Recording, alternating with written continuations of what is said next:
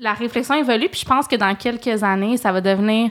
Monnaie courante. Exact. Puis, tu sais, on parle de RH, mais en fait, ça va être dans toutes les Partout. sphères de, de la business, ça va Exact. être transversal. Parce qu'en fait, tu l'as- touché, euh, puis c'est ça qui est important, puis c'est ça qui est aussi fondamental, c'est qu'il n'y a pas une seule, euh, un, un seul type d'emploi qui ne sera pas touché de près ou de loin par cette transformation-là. Dans chaque, chaque emploi, Ouais. il y a une possibilité d'intégrer des notions de durable, que ce soit au niveau environnement, au niveau social. Donc, Ou les deux. Ou- souvent, ou- très ou- souvent les deux, en fait. ou de gouvernance. Vous écoutez La Talenterie, votre meeting du vendredi. Bon vendredi, bienvenue à ce nouvel épisode du podcast de La Talenterie. La Talenterie qui est un hub d'innovation et de réflexion sur le monde du travail. Je m'appelle Sarah Jodoin-Houl. Je suis la fondatrice de La Talenterie. Je suis l'animatrice de ce superbe podcast où chaque semaine, je reçois des personnes de mon réseau, des inconnus aussi des fois, mais chose certaine, des experts euh, qui ont des parcours, des angles d'expertise variés. Euh, et on explore ensemble le monde du travail, finalement. Euh, Qu'est-ce qui change? C'est quoi les tendances? Est-ce qu'il y a des choses qu'il faut voir venir? Parce que euh, nous, dans notre quotidien, puis je sais que c'est la même chose pour les auditeurs, ben, ça nous aide à voir un peu euh, venir d'avance et à s'adapter justement à ce monde en changement. Puis cette semaine, ben, on est exactement là-dedans parce que je reçois Daniel Jacob, qui est le fondateur de Solutions Changing Habits. Daniel, avec qui j'ai des discussions et des, euh, des échanges d'idées, euh, des collaborations depuis euh, pratiquement là, les débuts, pas pratiquement, depuis les débuts en fait de la talenterie. Je suis très contente de vous présenter cette, cet épisode de podcast. En fait, c'est que Daniel et moi, à l'automne dernier, donc à l'automne 2022, on a présenté une à l'Ordre des conseillers en ressources humaines agréés.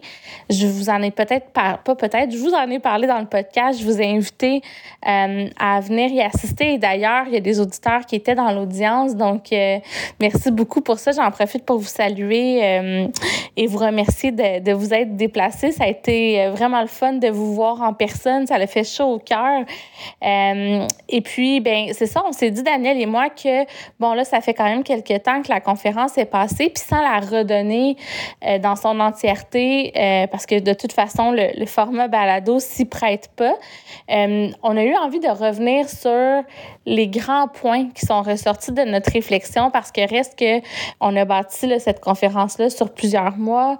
On a mis beaucoup de, de cœur, de recherche, puis on a partagé nos cas aussi clients, Daniel et moi, là, pour voir un peu s'assurer que concrètement, euh, c'était des choses qui étaient applicables dans les entreprises. Donc, bref, on, on avait envie d'en jaser ensemble aujourd'hui, puis c'est ce que je vous présente. Donc, euh, juste avant d'aller à cet échange-là, euh, vous rappeler que si vous appréciez les contenus qu'on fait à la talenterie, vous pouvez vous, inscrire, vous inscrire, dis-je, à notre infolette en allant au www.latalenterie.com. Une fois par mois, on vous envoie un, un best-of, un top 5 euh, pas 5, mais un best-of, en fait, de nos meilleurs contenus. Euh, des outils gratuits, si jamais on a des initiatives particulières, comme des fois on lance euh, des sondages, euh, des fois on a des, des, des webinaires gratuits. Bon, bref, tout, tout- toutes ces choses-là, si vous voulez être tenu au courant, ben, c'est de s'inscrire à l'infolette qui va faire en sorte que vous ayez l'information. Donc, sur ce, merci d'être à l'écoute, puis je vous laisse vous transporter dans la conversation que j'ai eue avec Daniel Jacob, fondateur de Solutions Changing Habits.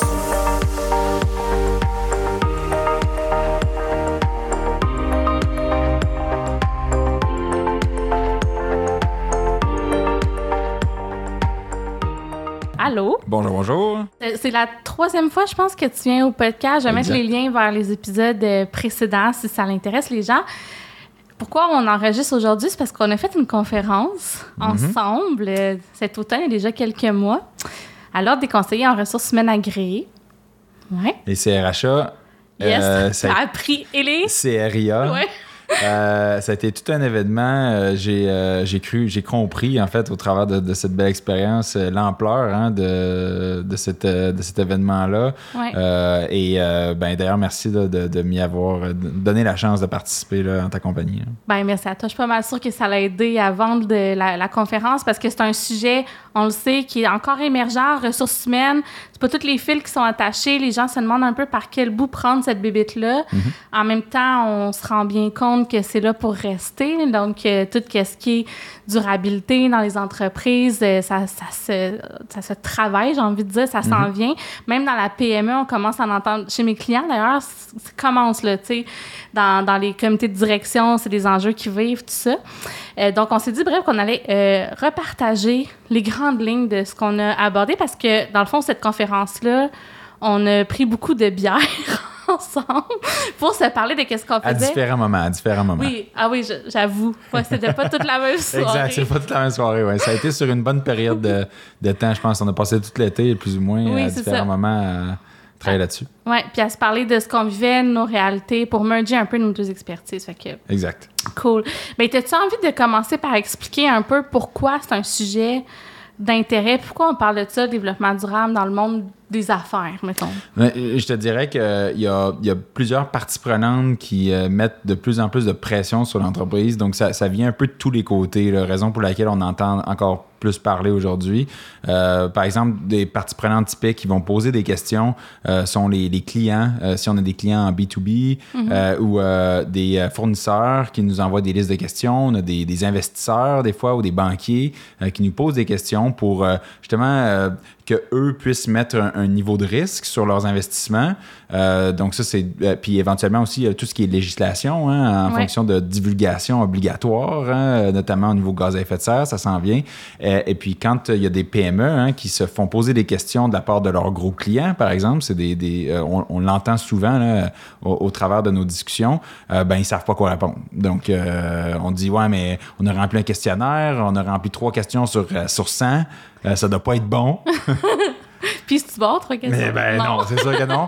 Fait que ça, ça leur amène à se poser Ouais. des questions sur euh, les, mes compétiteurs, ils répondent quoi? Quand ils envoient ça à, à d'autres entreprises là, qui sont qui font des, des- des offres de, de services. Est-ce que les autres ils répondent mieux que nous? Donc finalement, ça met peut-être à risque euh, certains de leurs gros contrats. Euh, donc ça les amène à se poser les bonnes questions sur bon ben ça mange quoi en hiver? Ouais. Fait ça, c'est quelque chose que moi, je pense que j'ai compris dans un- une proportion plus grande, justement, à, à force de jaser avec toi. C'est, tu sais, bon, on le sait que ça se transforme dans le monde des affaires. On entend parler qu'il y a des grands fonds de placement qui intègrent des critères ESG pour choisir euh, dans quelle compagnie ils vont investir. Ça, ça, ça, ça semble peut-être un peu flou, mais quelque chose de très concret, c'est en fait que la façon de mesurer la rentabilité d'une entreprise est en train de se transformer. Veux-tu parler un peu du triple indice de, de rentabilité? Oui, le aussi? Tri- le triple indice, c'est vraiment le. Bon, ça, c'est l'impact généré Oui. par la mise en place d'initiatives durables. Euh, je te dirais qu'au niveau investisseur, on va parler plus de risque. Donc, c'est vraiment euh, la- de leur point de vue à eux. C'est par exemple, on a cinq entreprises dans une industrie, par exemple manufacturière ou minière.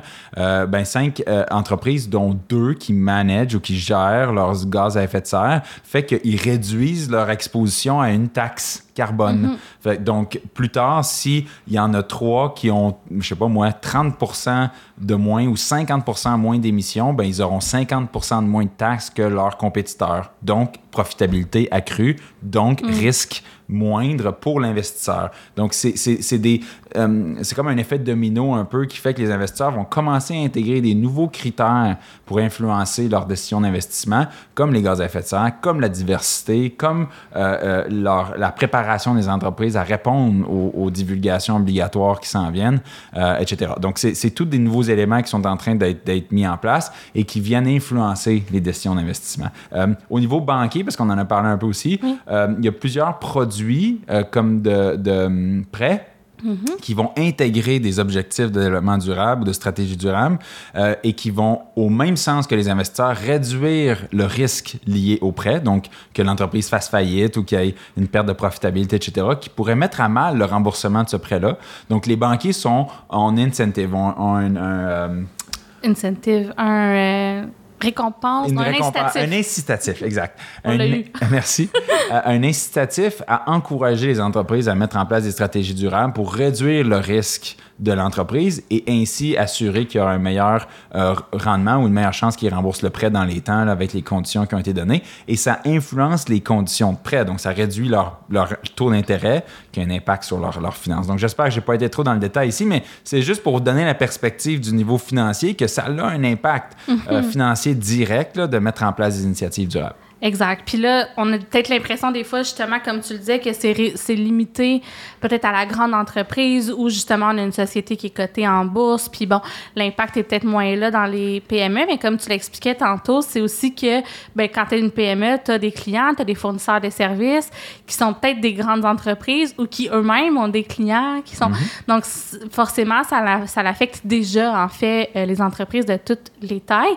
On peut perdre des contrats parce qu'on n'est pas capable de cocher des cases sur des formulaires. C'est comme Exact. ça un peu que ça se passe euh, aussi. Là. Exact. Et, Ouais. et puis là, où est-ce que ça vient toucher les RH, c'est que là, on a besoin de gens dans l'entreprise qui savent de quoi on parle, Mm-hmm. comment répondre à ces questions-là, comment améliorer la performance, puis surtout que c'est pas nécessairement parce qu'on reçoit un questionnaire avec 600 questions ou 100 questions que répondre à 100% des questions est une nécessité, mais Ouais. peut-être répondre aux éléments, ou peut-être au top 10, au top 15, au top 20, questions qui sont vraiment importantes dans ton industrie sont nécessaires. Mais ça prend une connaissance de savoir quels enjeux sont importants. Exact. Puis peut-être juste un petit euh, morceau avant de tomber dans le RH, c'est que souvent, il va y avoir une stratégie euh, au niveau de l'entreprise corporative qui va être mise en, place. C'est ce que vous faites dans la vie.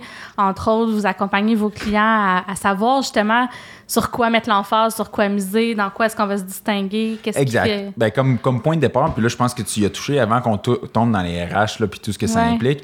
euh, euh, ces demandes-là de parties prenantes euh, génèrent une action de la part de l'entreprise qui est souvent et qui doit être, dans un premier temps, de définir les quelques enjeux sous E, environnement, S, social, et G, gouvernance, qui sont euh, à prioriser ou à euh, effectuer des euh, initiatives pour quantifier, pour savoir où est-ce qu'on en est, est-ce qu'on est bon, est-ce qu'on est mauvais, etc. Donc, c'est la Ouais. première étape, c'est vraiment ce qu'on appelle une analyse de matérialité, qui est de comprendre les enjeux qui sont matériels, donc d'importance à prioriser.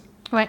Puis là, on a parlé beaucoup, puis je trouve ça le fun parce que c'est pas mon habitude. On a commencé par le côté rationnel, financier, rentabilité d'entreprise, qui reste que, à un moment donné, si l'entreprise n'est pas rentable, elle va s'éteindre. Fait que t'as beau avoir toutes les belles vertus du monde, si t'as pas de pérennité d'entreprise, euh, bon, tu t'aideras pas personne, ni même tes employés.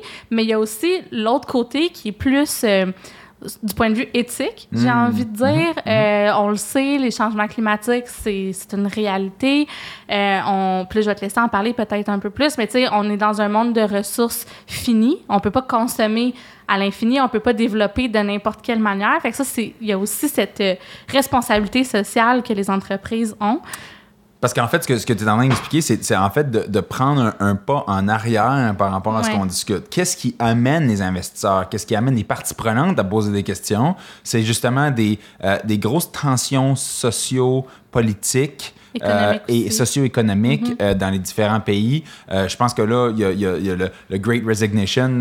Il y a plusieurs euh, personnes qui quittent leur La travail. démission. Exact. Tu as plusieurs personnes au niveau diversité, équité, inclusion, des problèmes ra- euh, raciaux, euh, euh, etc. Mm-hmm. Donc, des tensions euh, au niveau social euh, qui, euh, en fait, peut-être mettent en lumière le fait que les entreprises n'ont pas nécessairement adressé euh, ces problèmes-là dans le passé au sein de leurs euh, euh, employés, mais aussi au sein des communautés dans lesquelles ils opèrent, dépendamment Ouais. de l'impact qu'ils ont. Donc ça, c'est l'aspect social. L'aspect environnemental, ben, c'est que en fait, on peut diviser la, la planète Terre, en fait, l'environnement en plusieurs services qui sont rendus à, à l'humain, entre guillemets. Donc, il y en a sept ou huit, je crois. Euh, et puis, ces euh, services-là, en fait, ont une capacité de régénération et on en dépasse peut-être cinq ou six en termes de capacité de régénération. Donc, on les, on les, en fait, les utilise plus vite qu'ils sont capables de se régénérer. Donc, on est en train, littéralement, euh, de réduire notre capacité de survie en tant qu'espèce.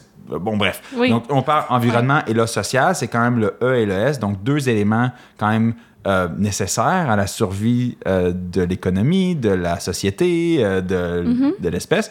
Euh, et c'est des éléments qui amènent maintenant, euh, de façon quantifiée, de manière pragmatique, euh, certains, certaines parties prenantes à vouloir prendre action Ouais. pour éviter justement, qu'on, justement les problèmes ou les risques qui sont liés à, à- à, justement l'absence de gestion de ces enjeux-là. Voilà. Donc, on le regarde du point de vue euh, financier, business, il faut, il faut faire quelque chose, on n'a pas le choix, le monde des affaires change. Mhm. Ou qu'on le regarde du point de vue humaniste, j'ai envie de dire. Là aussi, euh, ça, il faut que le, monde du travail se transforme, la manière de faire des choses, la manière de développer. Puis c'est en train de se faire, qu'on le veuille ou non, qu'on embarque ou non, le train est parti. Ça, c'est une excellente nouvelle. De plus en plus, chaque année, on le voit, il y a, il y a des courants de pensée émergents, il y a de plus en plus de réflexions autour de ça. Pas assez à notre goût, à nous deux, évidemment, puisqu'on s'intéresse beaucoup à ce sujet-là, euh, mais il y a beaucoup d'espoir. Puis, euh, le but du podcast aujourd'hui, c'est de peut-être redescendre ça un petit peu dans le monde du travail, parce que là, on peut dire, OK, c'est super, c'est bien beau, mais moi, dans la vie, je travaille en ressources humaines ou je suis gestionnaire ou j'ai une PME, parce que c'est beaucoup les publics cibles du podcast. Qu'est-ce que je peux faire? Puis, c'est quoi ma responsabilité? Tu sais, j'aurais peut-être pas nécessairement demain matin un rapport de développement durable ou je vais peut-être pas être la personne en charge de ce projet-là. Euh, j'ai envie de te proposer qu'on y aille comme dans la conférence puis qu'on adresse, tu sais, les je sais pas si tu te souviens, on avait des blocs là, de genre euh, les, les, grandes fonctions RH un peu, puis on faisait des liens avec qu'est-ce qu'il y avait à faire dans la durabilité. Mhm, mhm. le premier, c'était au niveau de la stratégie mhm. d'affaires. Puis on dit souvent les RH devraient être plus à la table décisionnelle. C'est important qu'on soit stratégique. Ben là, enveloppe un gros morceau. Euh, tu as complètement raison. Euh, donc, quand on parle de stratégie au niveau ressources humaines, euh, un, deux des fonctions principales euh, qui, sur qui euh, l'approche ESG va avoir le plus d'impact est la fonction opération et la fonction ressources humaines. Euh, parce que ressources humaines influencent en fait tous les employés, leur manière de travailler, les, les variables qu'ils vont prendre en considération dans leurs décisions à tous les jours, le type d'outils, de, de, de, skills, de de compétences. De compétences, merci, euh, qu'ils doivent avoir, etc. Donc, ça, ça leur quand même une influence euh, majeure. Euh, et la direction que l'entreprise va prendre va aussi influencer le type de talent qu'on va vouloir aller chercher dans, le, dans un, type aussi de, compétences, comme on a parlé, et dans des directions qui sont peut-être pas les mêmes que ce qu'on était habitué à, avoir. Par exemple, quand on veut, par exemple, utiliser un produit en tant que service, on peut définir un service plutôt qu'un produit. On en a parlé, je pense, dans un des premiers podcasts. On prenait l'exemple du climatiseur, euh, qui est un produit, hein, c'est un, bien. Mais si on dit on vend le service de garder une pièce à une certaine température, en tant que ressource humaine, tu vas chercher qui là, maintenant? Ce n'est pas des réparateurs nécessairement euh, ou c'est pas des, des, gens en RD, euh, mais peut-être un différent type de gens qui vont manager euh, ou gérer le, service d'une manière différente. Donc, j'espère que ça image un peu. Ben, en fait, c'est que l'idée, c'est en tant qu'RH, tu comprends le modèle d'affaires, les objectifs d'affaires de l'entreprise, puis tu les fais arriver pour, par rapport à tout ce qui touche le, talent. Fait que ça, c'est un des rôles. Puis je me souviens qu'on parlait aussi peut-être plus concrètement pour les entreprises qui ont, mettons, des rapports de durabilité à livrer. Les RH, il y a beaucoup d'indicateurs ou de, de, chiffres à mesurer qui sont dans leur responsabilité.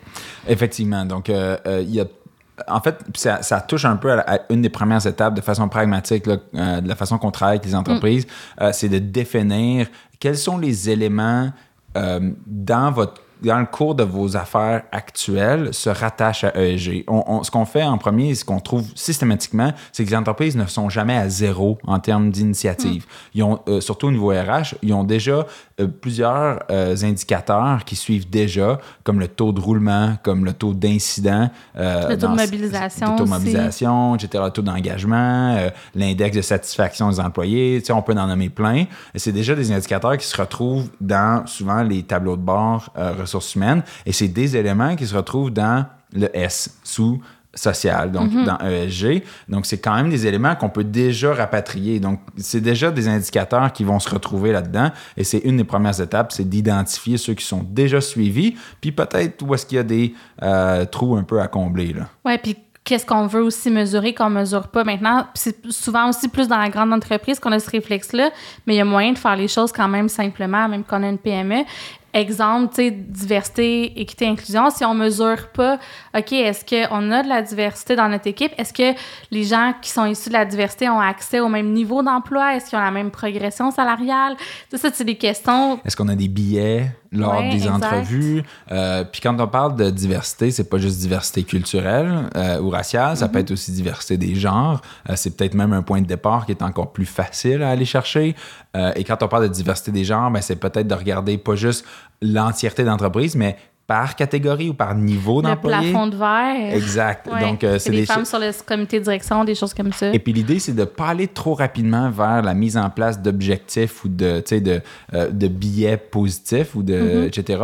Mais d'aller plus en termes de au moins être conscient de ces chiffres-là, puis peut-être de voir s'il n'y a pas des euh, éléments là, qui sont faciles à, atteignables ou euh, à, à changer en termes de perception, euh, plutôt Ouais. que d'aller vers des objectifs là, très précis là, pour. euh, Mais ça, c'est un bon point, puis on en entend de plus en plus parler. Puis corrige-moi, dis-moi ce que tu penses de ma vision, là, parce que on dit beaucoup, on, on change pas ce qu'on mesure pas.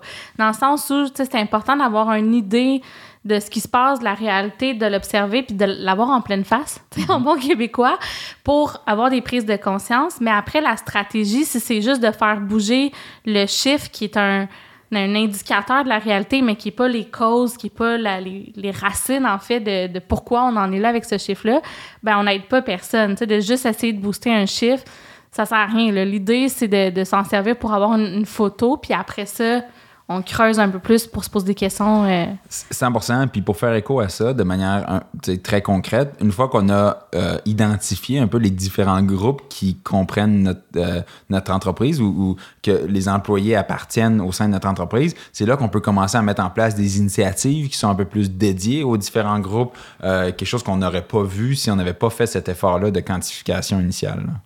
Voilà. Fait que, OK. Fait que là, ça, c'est pour les parties chiffres, tu sais, le, le fameux ROI, là, retour sur investissement, KPI, euh, in- indicateur, toutes ces, toutes ces belles choses-là, c'est plus dans l'aspect, mettons, stratégie, là, pour suivre euh, l'évolution des choses qu'on met en place.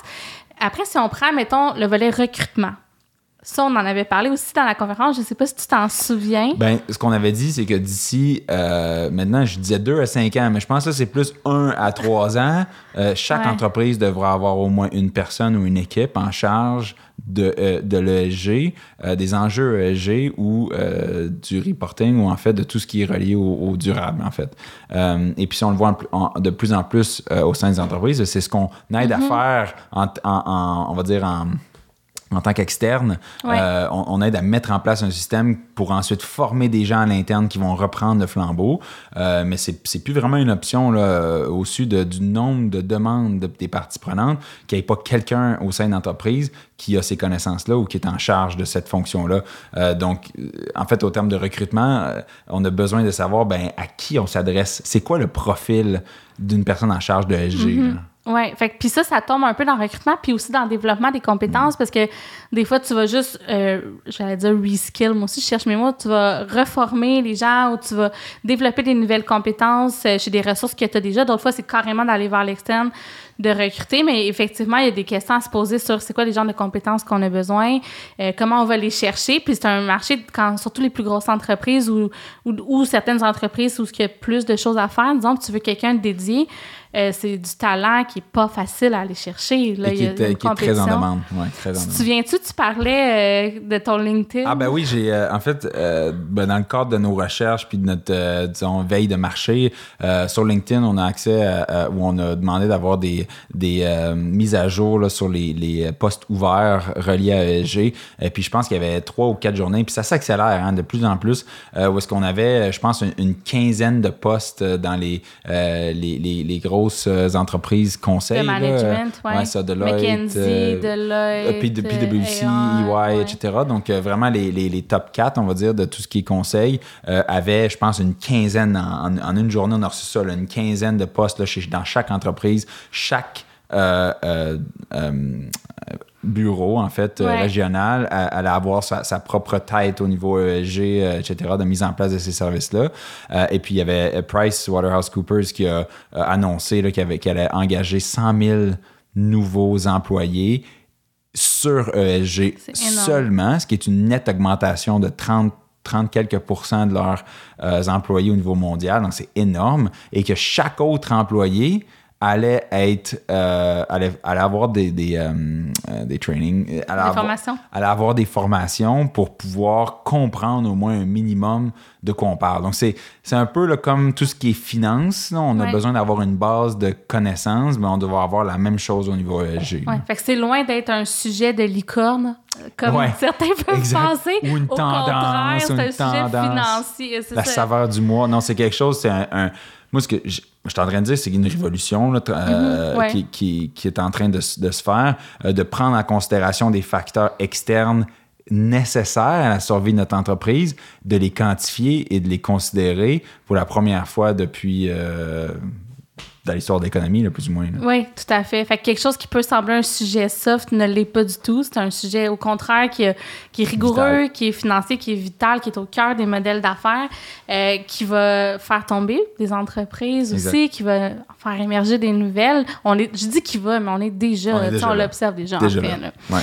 Je pense qu'il y a quelques mois ou années, on voyait à peine les articles passer euh, sur ces sujets-là. Je pense que là, il n'y a pas, un, euh, il y a pas une semaine où il n'y a pas un, un nouvel article dans un des gros euh, journaux. euh, Mais toi, quand tu es parti en affaires, tu, tu sens-tu la, une différence de quand tu parles de ce que tu fais dans la vie versus maintenant? Ben je- oui, mais c'est même, quand on fait des- du réseautage, euh, une Ouais. des premières questions que je pose systématiquement, c'est qui a déjà entendu parler de ESG, qui puis il y a très peu de mains qui se lèvent, qui a parlé, mais surtout c'est les banquiers. Donc quand les banquiers lèvent la main ou les investisseurs, tout de suite tout le monde fait ah ah, on devrait savoir de quoi on parle. Euh, mais en général, de plus en plus, je crois. Mais Ouais. Quand tu es dans ta bulle, là, où est-ce qu'on nous, on est comme bombardé dans notre environnement, notre écosystème de, de nouvelles, en fait, on se dit, ah, mais tout le monde doit être au courant, mais après, quand on, on remonte, on, on retourne dans le monde normal, entre guillemets, où est-ce qu'on va parler. la vraie vie. euh, dans la vraie vie, ouais, au, au niveau réseautage, etc., c'est encore émergent. Donc, euh, Je suis d'accord. ouais. Mais moi, tu vois, quand j'ai commencé la talenterie, au début, je parlais que l'impact social, puis tout ce qui est durabilité, c'était important pour moi, puis je voyais plein de liens avec les RH. Puis les gens me regardaient comme si j'étais complètement folle. Mm. Fait que soit que c'est juste que je reparle aux mêmes gens, puis ils se sont habitués, ou mais j'ai l'impression que maintenant, quand j'en parle, les gens trouvent ça logique, cohérent. Ils savent pas trop comment il y a des Mm. liens, pourquoi. Puis c'est ça qu'on est en train de faire aujourd'hui. Mais la réflexion évolue, puis je pense que dans quelques années, ça va devenir courante. Exact. Puis, tu sais, on parle de RH, mais en fait, ça va être dans toutes les Partout. sphères de, de la business. Ça va Exact. être transversal. Parce qu'en fait, tu l'as- touché, euh, puis c'est ça qui est important, puis c'est ça qui est aussi fondamental, c'est qu'il n'y a pas une seule, euh, un, un seul type d'emploi qui ne sera pas touché de près ou de loin par cette transformation-là. Dans chaque, chaque emploi, Ouais. il y a une possibilité d'intégrer des notions de durable, que ce soit au niveau environnement, au niveau social. Donc, Ou les deux. Ou- souvent, ou- très ou- souvent les deux, en fait. ou de gouvernance. Mais Ouais. Peu importe. Puis gouvernance, on parle, en gouvernance, on parle d'éthique. Je sais pas si on a donné certains, certains exemples, mais ouais. au niveau environnemental, on a parlé de gaz à effet de serre, euh, gestion de l'eau, gestion des déchets, pour donner euh, trois exemples qui sont euh, assez communs. Au niveau social, on parle de santé, sécurité, diversité, équité, inclusion. On parle aussi de sécurité de données. hein? Euh, Mm-hmm. Ah ouais, c'est de plus en Voilà, plus. donc c'est quand même un, un- un gros sujet important.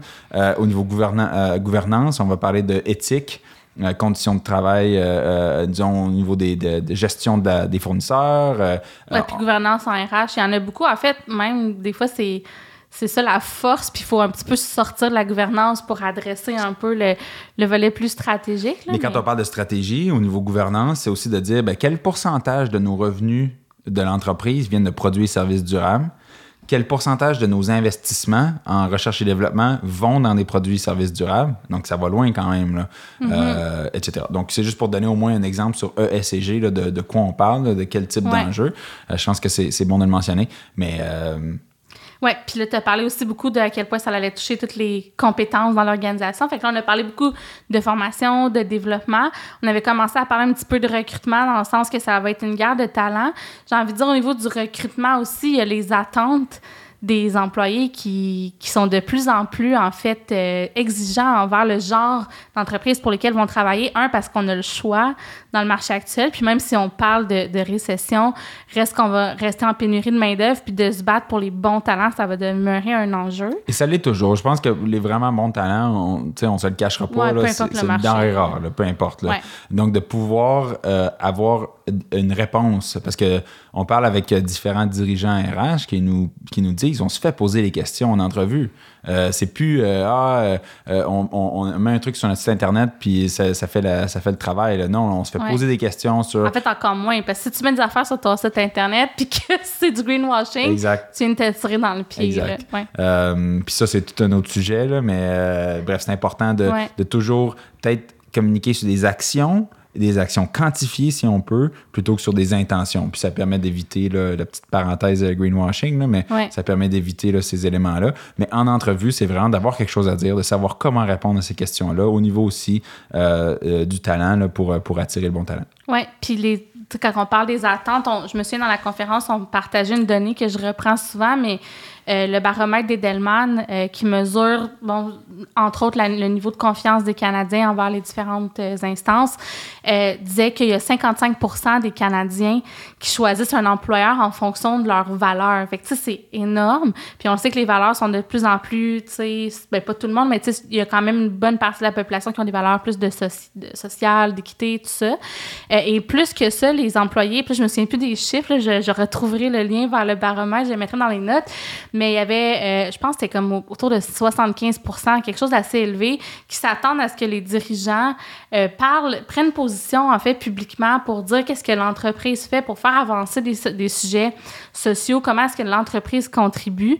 Euh, puis même, des fois, que, que, les dirigeants prennent action en plus faible proportion, mais qui prennent action dans des débats euh, politique, là, puis qui disent, OK, ben moi, je suis un dirigeant, puis avec mon entreprise, je travaille sur tel aspect. Est-ce que c'est bon ou pas bon de mélanger ça? Je le sais pas, mais reste que les attentes sont en montée euh, dans ce sens-là. Fait que, le genre d'entreprise qu'on est, le genre de mission qu'on a, puis comment on contribue à la société, euh, ça devient clé à plein de niveaux. Tu as parlé beaucoup des investisseurs, on a parlé du risque, on a parlé euh, des clients, on a parlé qui est souvent des la porte d'entrée, qui est souvent la porte d'entrée. Puis euh, juste pour faire peut-être écho à, euh, pour fermer cette parenthèse que tu as ouvert en début de, de discussion sur le triple indice de rentabilité, ben, c'est que quand on a l'approche risque et opportunité, qui est l'aspect d'intégrer les, les, critères ou les enjeux ESG comme outils décisionnels, donc ESG et les mesures associées deviennent des variables ajoutées dans notre processus décisionnel euh, journalier. Donc, euh, un exemple concret, c'est à prendre un, fournisseur qui a une meilleure performance ESG, une meilleure gestion de ses gaz à effet de serre. Dans notre processus décisionnel, c'est une variable additionnelle. Donc, ça, c'est un exemple concret. Nous amène à poser des gestes ou à prendre des décisions au niveau de l'entreprise. Et ces décisions-là se transforment dans ce qu'on va appeler le, le, le succès 2.0 les mesures de succès 2.0 de l'entreprise qui sont le triple indice de rentabilité. Donc, l'impact financier, donc le retour financier. Donc, ça, mhm. c'est le premier retour, euh, euh, l'indice, le premier indice de rentabilité, forcément, la, rentabilité financière. Et le deuxième, c'est le retour ou l'impact environnemental et le retour ou impact sociétal ou social de notre entreprise. Donc, finalement, on mesure pas seulement combien d'argent on fait, mais c'est quoi notre impact environnemental et social de nos opérations. Donc, les, disons, les outils, la boîte à outils, c'est les enjeux ESG et la mesure du succès, c'est le triple indice de rentabilité. Voilà. C'est juste une manière de dire, dans le fond, on a, c'est pas juste l'argent, c'est plus juste la rentabilité, c'est le comment on fait de l'argent. Puis dans le social, il y a aussi les employés, là. Fait que comment on traite nos employés, c'est un gros, gros facteur. Euh, puis là, juste à reprendre le fil, on était rendu, mettons qu'on revient à euh, nos, notre fonction RH, on a parlé de recrutement, on a parlé, euh, on n'a pas parlé de l'aspect marque employeur précisément, mais bon, c'est sûr que si on est une entreprise, tu sais, responsable, qui contribue, tout ça, ben ça nourrit beaucoup la marque employeur, puis ça peut être un grand vecteur d'attraction de talent. On a parlé de développement des talents. L'aspect rémunération, euh, on n'en a, pas parlé encore, mais il y a beaucoup d'enjeux aussi au niveau de la rémun qui touchent ou qui sont en lien directement, en fait, avec l'impact social qu'on va avoir. Euh, entre autres, dans la rémunération des dirigeants. Je ne sais pas si tu te souviens, on parlait un peu de ça. Compensation. Donc, un, des éléments, euh, en tout cas, de ce que nous, on, traite directement dans le, dans le G, au niveau de gouvernance, euh, va être de dire est-ce que, est -ce que les, les, dirigeants et le reste des employés sont sur un plan de compensation, on va appeler bonus, hein, euh, lié à l'atteinte d'objectifs durables euh, ou l'augmentation de la performance ESG, l'amélioration de la performance. donc, ça là où ça commence à avoir un impact direct sur la rémunération totale. Oui, puis ce qu'on voyait, c'est que dans la rémunération des dirigeants, qui est souvent une plus grosse partie en variable qu'en fixe. Fait que oui, tu as les bonus à tous les employés, mais souvent, un dirigeant, il y a des incitatifs long terme, tu as des actions que tu peux, euh, tu sais, qui deviennent. Dans ce que, bon, ça, peut devenir complexe. Mais l'idée, c'est que dans ces euh, critères de, de rémunération-là, il y a de plus en plus d'entreprises qui intègrent mhm. directement des euh, critères ESG. Mhm. Fait est-ce que toi, comme dirigeant, personnellement, te fait arriver les initiatives ESG de l'entreprise, ça va affecter les salaires? Fait qu'on peut comprendre comment après, ça guide ça, découle dans le reste de l'organisation, ça guide les décisions, puis c'est pas marginal. Si on regarde la bourse de Toronto, les, entreprises qui sont dans le TS, TSX 60, exact. Euh, il y avait, je pense que c'était 68 euh, de mémoire. On aurait dû on, regarder On a la même mémoire, mais on a le, le même... 68, c'est bon, ben, ça doit être ça. Je mettrai les liens pour être sûr, mais 68% des entreprises qui ont mis des critères ESG dans la rémunération de leurs dirigeants, c'est énorme et c'est même plus que les entreprises qui sont dans l'indice boursier euh, plus connu là, de New York, le S&P 500. S&P 500, exact, exact. Oui, fait que ça, c'est majeur. Il y, a, il y a énormément de, de, En fait, ça va en augmentation. C'est sûr que ça s'en va dans cette direction-là, mais ça fait du sens parce qu'au final, si, par exemple, dans, dans la rémunération ou dans, il y a des, un critère ESG, donc sous mm-hmm. S, lié au taux de roulement, forcément, c'est bon pour une entreprise d'avoir un taux de roulement faible si tu as besoin de remplacer euh, tous tes employés ou une, proportion significative des employés, ben il y a beaucoup d'argent qui est perdu, entre guillemets, à euh, trouver des nouveaux talents, à les euh, mhm. former, etc. Donc, on ne se le cache pas. C'est des éléments qui tombent là-dedans. Donc, c'est maintenant plus de structurer, en fait, tous ces éléments-là qui étaient un peu éparpillés à travers les différentes fonctions, mais de les structurer dans un concept un peu plus structuré, là, qui est ESG. Excellent, euh, excellente nuance. Euh, c'est vrai qu'on a peut-être l'impression, mon Dieu, c'est beaucoup, mais effectivement, c'est peut-être déjà des choses qui étaient en place qu'on a mieux euh, structurées. J'ai envie de dire aussi dans les corps des salaires. Moi aussi, j'en parle beaucoup. C'est un de mes chevals de bataille, cheval de bataille personnel. il y, a, aussi cette notion-là de dire, OK, tu sais, exemple, les hauts dirigeants gagnent combien de fois le salaire moyen dans l'entreprise? Est-ce qu'il y a une rétribution équitable? Des profits, est-ce qu'on paye bien les gens? Dans la pandémie, on a beaucoup parlé des travailleurs essentiels, ça c'est plus au point de vue gouvernemental, mais tu sais, euh, qui n'avaient peut-être pas nécessairement un niveau de vie adéquat alors qu'ils ont des métiers essentiels pour la société. Ça aussi, c'est des considérations. Ça touche à équité dans diversité, équité, inclusion. C'est pas l'entièreté de ce qui est euh, équité, mais c'est un des éléments qui sont importants à mesurer.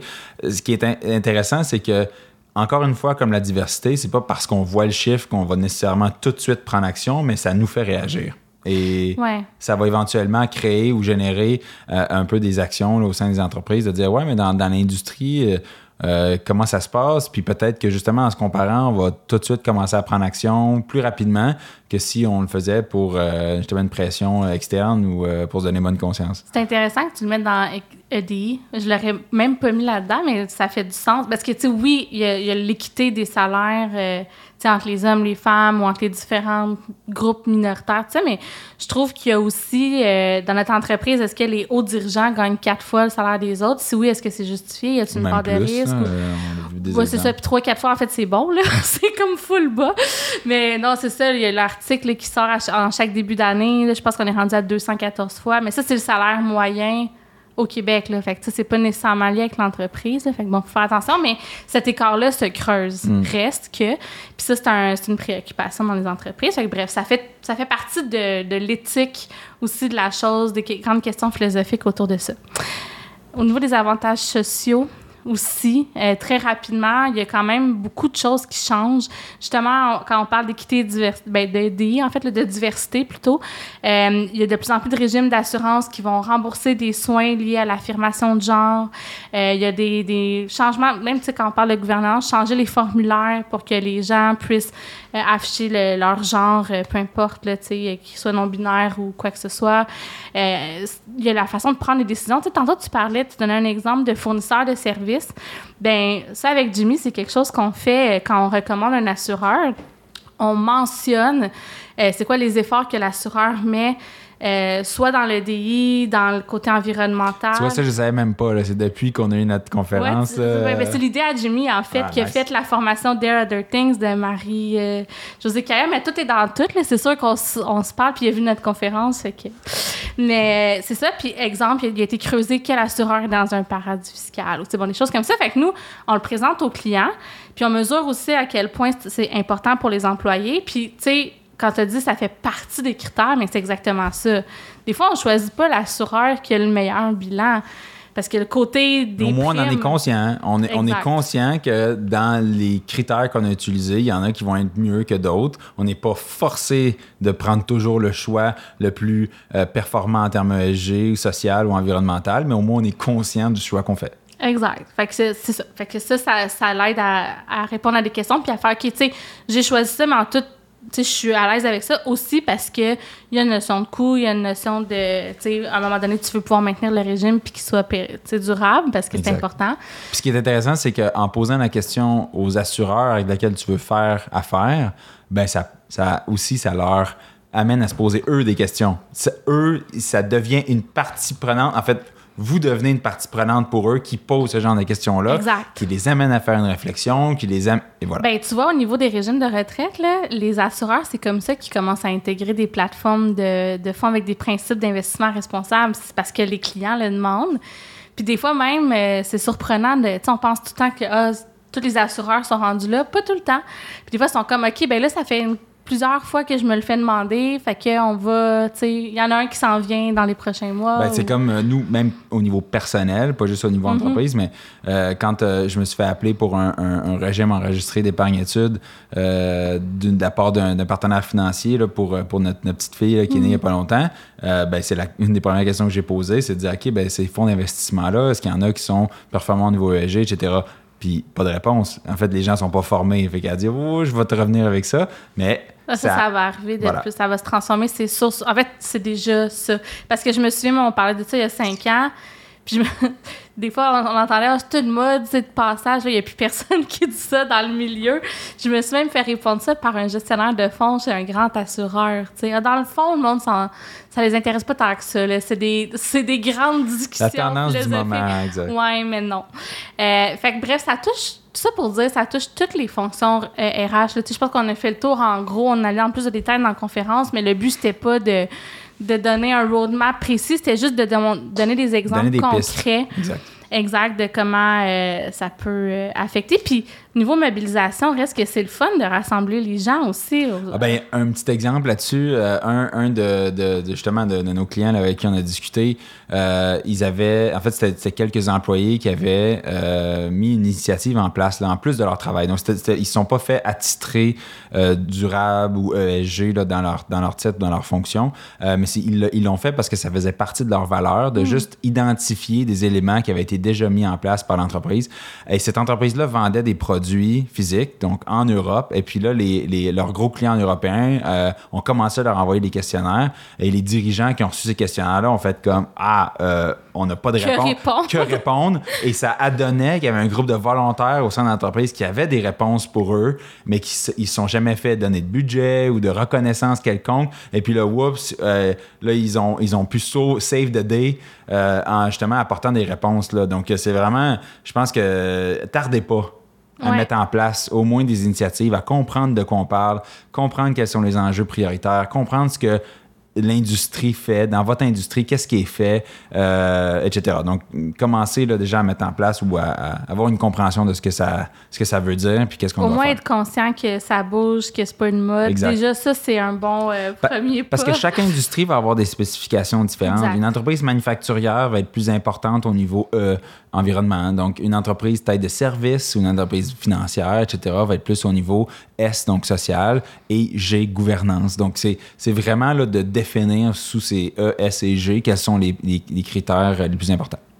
Merci tellement. Je le savais que ce serait le fun, comme à chaque fois, quand tu viens au podcast ou qu'on fait des projets. belle rencontre. Belle rencontre. Pour débuter l'année euh, 2023 C'est vrai. en force. Je sais pas quand je vais le publier, mais ça va être encore dans les débuts d'année. Fait que je pense qu'on va être correct. On vous souhaite bonne année au passage. euh, D'ailleurs, Euh, pourquoi pas prendre la résolution de au moins faire le mapping de ce qu'on a déjà. Hein? Parce que tu l'as dit, les entreprises partent pas à zéro. Posons les questions à l'interne. Ouais. Puis j'ai envie de. Tu sais, on avait fait une checklist pour la conférence que les gens pouvaient télécharger. Est-ce que tu m'autorises à la rendre disponible dans les notes? Volontiers. Euh, c'est le point de départ nécessaire. Et, euh, et, même, justement, même avant de passer vers une checklist, de juste poser des questions à l'interne, ça coûte pas cher qu'est-ce qu'on fait sur ESG, qu'est-ce qu'on fait en matière de durable, commencez à poser la question en interne, puis vous allez voir que ça, risque de, faire un, effet boule de neige. Euh. Oui, si vous êtes mal pris, vous avez des questions, vous ne savez pas quoi répondre de vos fournisseurs ou, que vous avez un gros projet structurant, vous avez besoin d'accompagnement, ben je stamp, euh, je le fais pas souvent, mais j'ai déjà travaillé avec toi, fait que je peux stamper euh, que j'approuve tes services et que je vous recommande d'appeler Daniel et Solutions Changing Habit.